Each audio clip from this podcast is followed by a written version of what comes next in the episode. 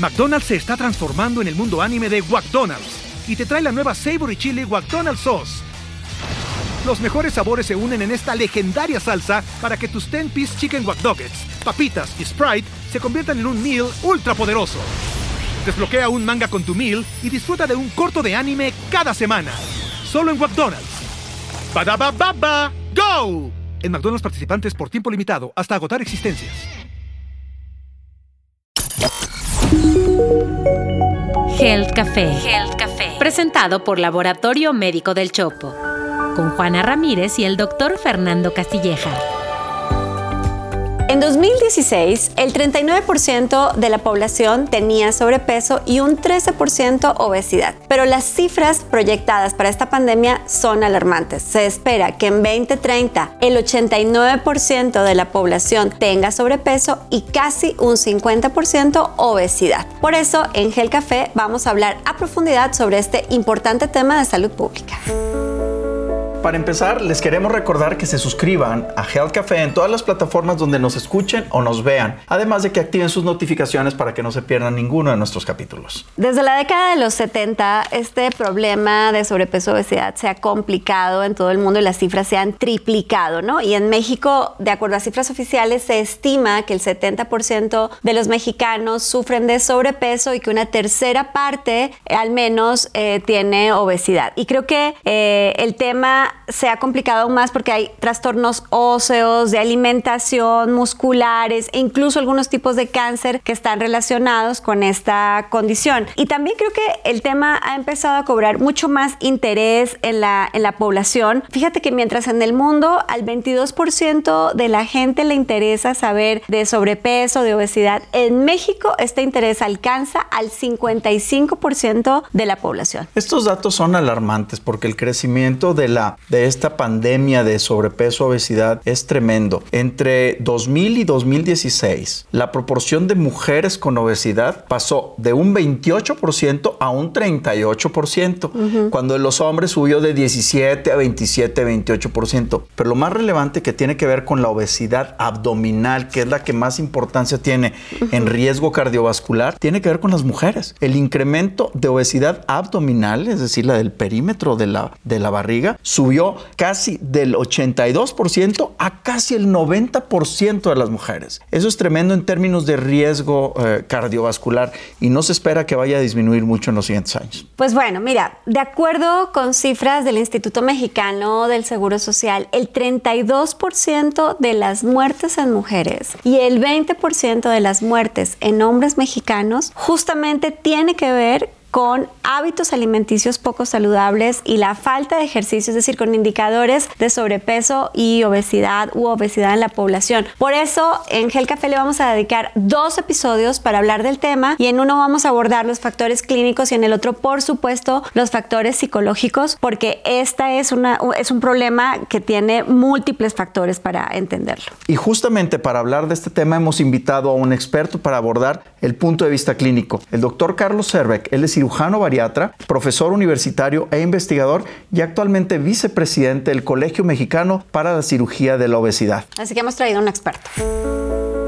Bienvenido, doctor. Quisiera proponerles algo a los dos para arrancar. ¿Por qué no me ayudan a definir los conceptos básicos de esto que es sobrepeso, obesidad, etcétera, para poder definir y entender mejor el problema? Entonces, ¿qué es sobrepeso? ¿Cuándo pasamos de sobrepeso a obesidad? Y si eso no es una enfermedad. Bueno, pues es, muy importante y, y es un tema que la gente desconoce mucho. ¿Por qué? Porque todo el mundo dice, ya pesó 100 kilos. Y 100 kilos lo toman como si eso fuera mucho, ¿no? Pero ¿qué tal que esa persona mide 1,90? No, no es tanto, ¿no? Entonces, ¿cómo lo medimos? Lo medimos con algo que se llama índice de masa corporal. Es una medida estándar que existe desde hace muchos otros siglos y se basa en la relación de la altura con el peso. Es una fórmula matemática. Vamos a decir que cualquier persona que tenga arriba de 30 de índice de masa corporal se considera que ya está en algún grado de obesidad. A ver, de los mexicanos medimos entre 1,60 a unos 70. ¿Eso quiere decir cuando estoy arriba de cuánto? Suele ser arriba más o menos de 20 kilos de lo que podríamos considerar un peso normal o normal alto también, porque peso normal no es un número muy cerrado, ¿no? Hay una, hay una varianza ahí importante. Ahora, un tema importante ahí, Juana y Carlos, no me dejarás mentir, es el tema de la composición corporal corporal, porque luego el índice de masa corporal es esta relación peso-talla de la que hablan y ya dices, hay un alto que pesa mucho, pues no está obeso. Tiene mucho que ver con la cantidad de grasa y músculo que tiene esta persona. Es un exceso de grasa en relación a la musculatura. Ahora, esto no está estandarizado, se mide normalmente con básculas de bioimpedancia, no todo el mundo tiene acceso a esto, pero sí es importante reconocer este índice de masa corporal como punto, pero también la composición. Ahora, ¿qué opinas respecto al tema? ¿Causa enfermedad la obesidad? ¿Es una enfermedad como tal la obesidad? Totalmente. De hecho, Fer, es, la, es una enfermedad silente,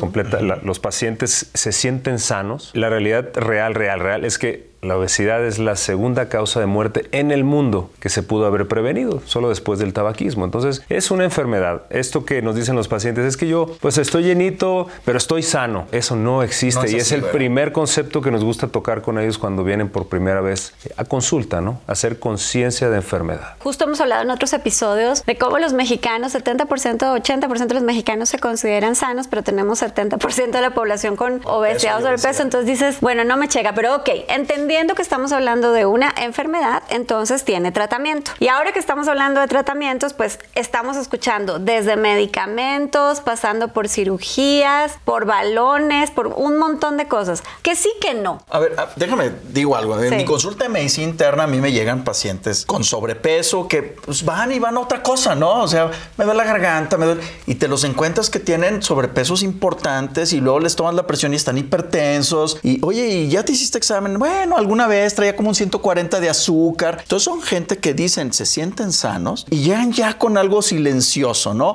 Pero también tengo en medicina interna la otra parte, ¿no? Llegan ya con una úlcera, llegan ya con este, con un problema tremendo en la rodilla por una este, artritis, por sobrepeso. Entonces ya está esto muy, muy evidente, ¿no? Hoy ya sabemos que hay tratamientos, ya lo dijiste, tratamientos eh, eh, alimentarios que luego, pues una dieta no dura para todo el tiempo.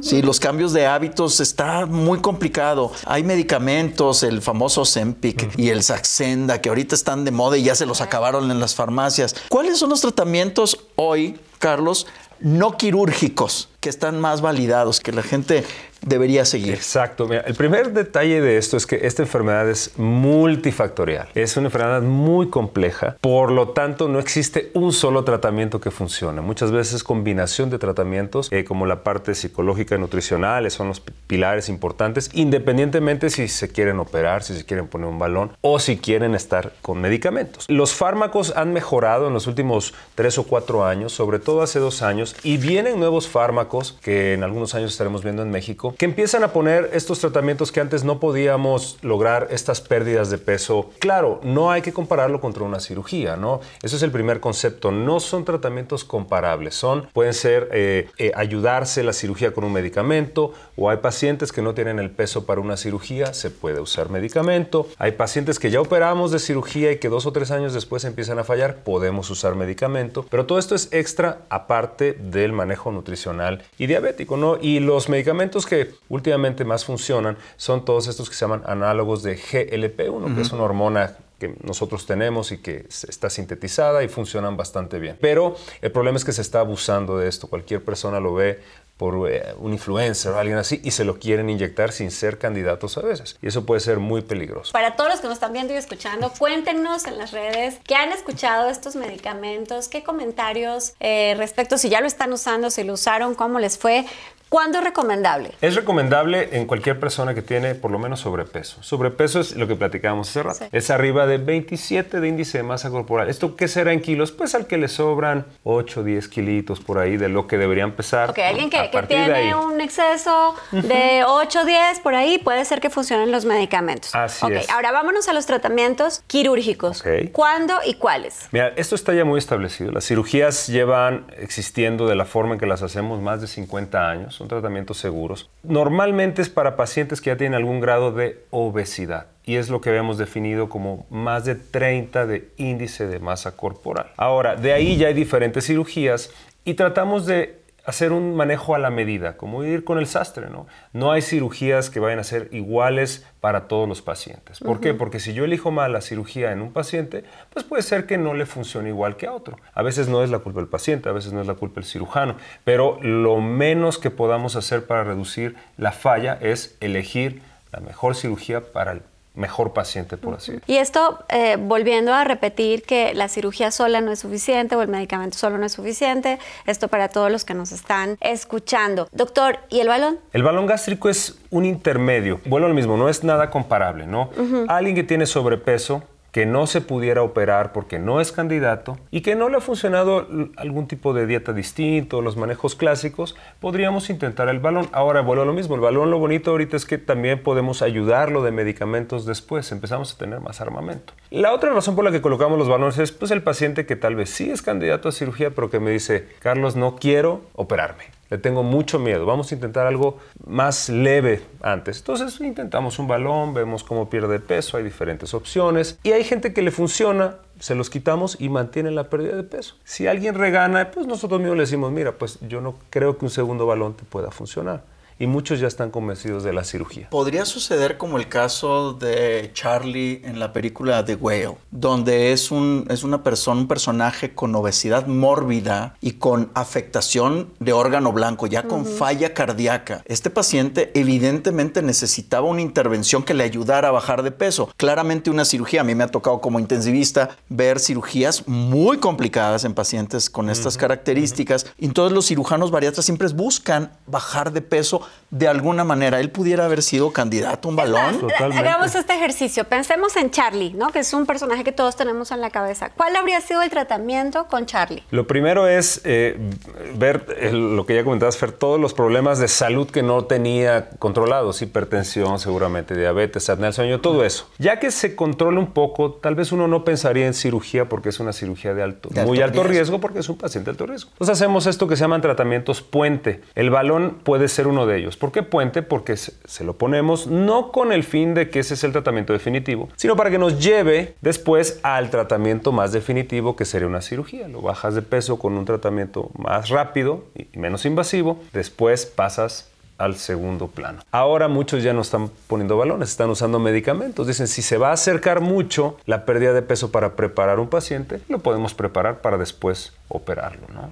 Doctor, para cerrar, con una población importante con sobrepeso y obesidad en México, ¿cuáles serían tus consejos? Aquí el problema, y no nada más es algo en México, es a nivel mundial, no hay sistema de salud en ningún lugar del mundo, ni en el- los países más desarrollados, que, que soporten el peso, ahora sí valga la redundancia, que es el exceso de peso en su población. ¿A qué es lo que más deberían apuntar? Pues tal vez no nosotros, son las políticas de salud, son las que podrían funcionar un poco más. Eh, no, tanto, no tanto intervenciones. Estados Unidos no opera ni al 1% de los pacientes candidatos a cirugía y es el país que más opera en el mundo. Es imposible pensar en operar a todos. ¿no? ¿Qué dato? Pero medicamentos en algunos en algunas eh, eh, ocasiones podría servir, pero es muy difícil. Yo creo que hay que apuntar hacia la obesidad infantil, porque en México ya sabemos que 40-50% de los niños con obesidad van a ser adultos con obesidad. Yo creo que por ahí tendría que ir un poquito más las campañas, pero es, no hay algo así muy difícil, eh, muy, muy específico para esto, es muy difícil. Qué buena conclusión. Que nos podamos enfocar entonces en los niños, en cuidar mejor su alimentación, en vigilar estos indicadores que nos pueden estar hablando de sobrepeso, de obesidad en las etapas tempranas, porque como dijiste, los niños con obesidad seguramente van a ser los adultos con sobrepeso, obesidad del es. futuro. Y también me gustó esto que dijiste de que no hay ningún sistema de salud en el mundo, ni el de Dinamarca, que soporte el sobrepeso de su población. Así que a cuidarnos.